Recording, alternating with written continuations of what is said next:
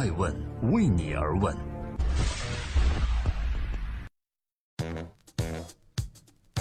Hello，大家好，今天是二零一七年的十一月三日，星期五，我是爱成，欢迎聆听守候爱问每日人物，记录时代人物，探索创新创富，每天晚上九点半在这里不见不散。今天要共同关注的是如何避免海外并购的各种坑呢？近年来，中国企业海外并购的事例越来越多了，但是并购的结果并不尽如人意，总是败多胜少。那么有没有一位海外并购方面的权威专家可以为我们指点迷津呢？恰恰今天爱问每日人物就要特别分享一个人，他有着十六年的监管工作经验和丰富的资本市场工作经验。作为一位国际化视野的金融人，他探究着大国兴衰，也曾作为中国证监会原国际部主任，熟知中国资本市场的发展。他曾经对学弟学妹感慨说：“海外并购和拿来主义是加快供给侧改革进程的有效途径。”他是谁呢？他就是中国投资有限责任公司副总经理齐斌。在上个月，艾维人物作为首席人物媒体方参与报道了2017年全球并购金融白沙泉峰会。在该峰会上，骑兵从海外投资的使命，以及中投下一步的战略考量，还有中投想搭载的共享平台三个方面，分享了自己的理解和经验。如果你对海外投资和并购也有兴趣，不妨好好聆听一下他在现场的这份重要演讲。我就借着机会跟大家汇报三个想法吧。第一呢，就谈谈这个海外投资这个方面的思考吧。我给他起个题目叫“海外投资的使命”啊。那么第二个呢，当然结合我们中投自己的这个下一步的战略考量。那么第二个呢，我想举一个例子啊，就是中美之间的一个合作的一个思路啊，当然也在慢慢的形成和这个落地的过程中吧。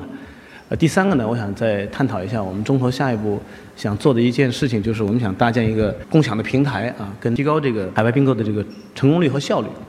啊，这三三个方面的思考吧。第一个方面呢，就是呃，在这个不确定的世界里寻找确定性，这什么意思呢？就是我们现在中国呢，过去十年中啊，大家看这个图，就我们海外并购，当然主要讲这个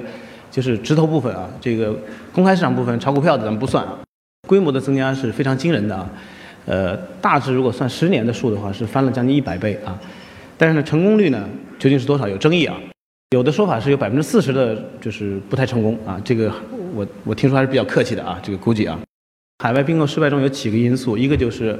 有一些确实不排除有些企业是呃转移资产，那么有一些企业呢，它考虑非商业因素比较多。那么除了这两种以外，那么缺乏战略，不了解对方的文化，然后呢这个咄咄逼人啊，合则而渔，零和游戏等等很多很多因素啊。那么我觉得这些东西，很多中国的企业出去，他觉得外面都是蓝海，结果到处出去一看，到处都是坑儿啊。为什么呢？因为这个确实有很多未知数。那么，我想在这么一个不确定的世界里，你要唯一能够抓住的一点，能够确定的，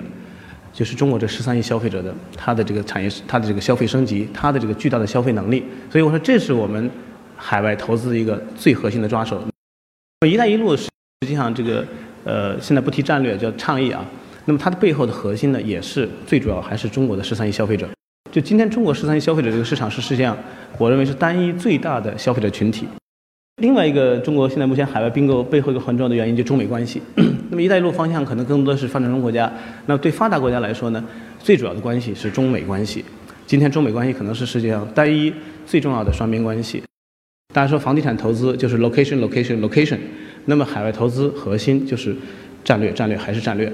这个战略我们把它总结成四条：第一条呢，跟中国经济有 synergy，有协同效应；第二条呢。不仅要有协同效应，你还能够 integrate，能够整合。第三呢，投完了以后能把它带回来，最好能够上市 A 股或者 H 股或者 A 加 H。第四呢，一定要能够惠及对方。我经常说呢，中国的崛起呢，一定要能够惠及世界，否则也是不可持续的。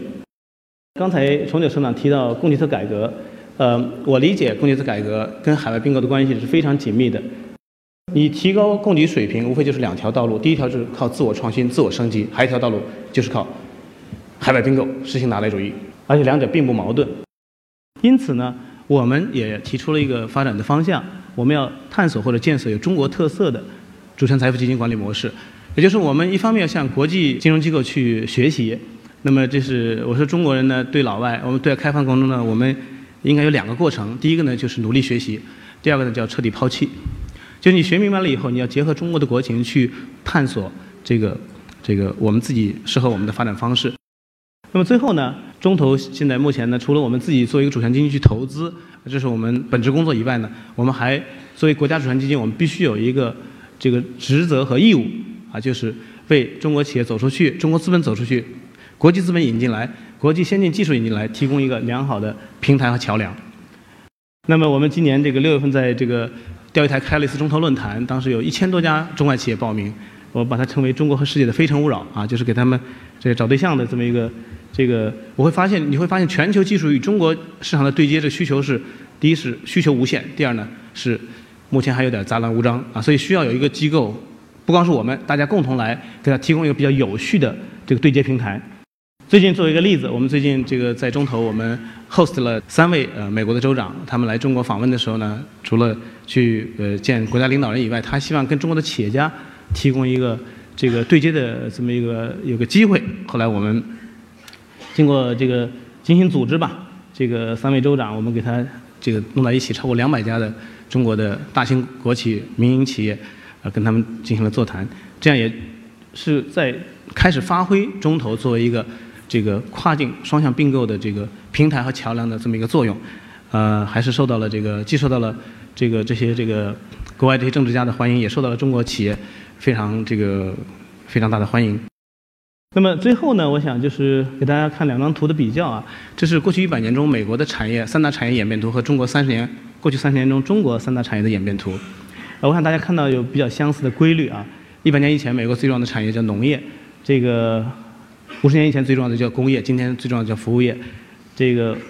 不管你相不相信，中国的产业结构正在就非常惊人的向这个方向向发展发达国家去逼近。那我们做的工作，不管是推动这个呃企业的在国内的并购，推动经济的发展，呃特色小镇的建设，还是说海外并购，我们都是有一个非常强烈的、非常明确的使命和目标，就是加速中国经济社会的现代化。啊，要做到这点，我们必须要有良好的历史方位感和正确的历史方向感。好，我想我就讲这么多，谢谢大家。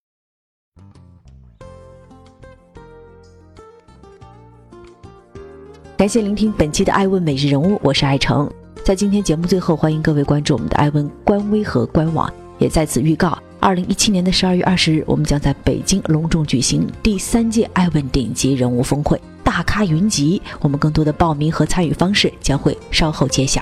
回到骑兵，回到海外并购，我想说的是，海外并购看起来很美，而实践中呢，往往艰难重重。即便并购行为成功，也不一定产生效果。所以，若想提高海外并购的成功率，确实要寻找一个可以无间隙交流的对接平台。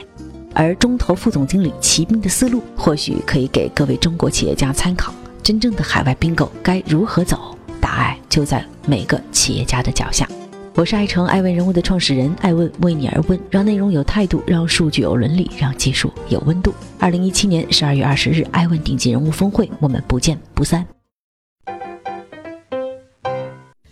问是我们看商业世界最真实的眼睛，记录时代人物，传播创新精神，探索创富法则。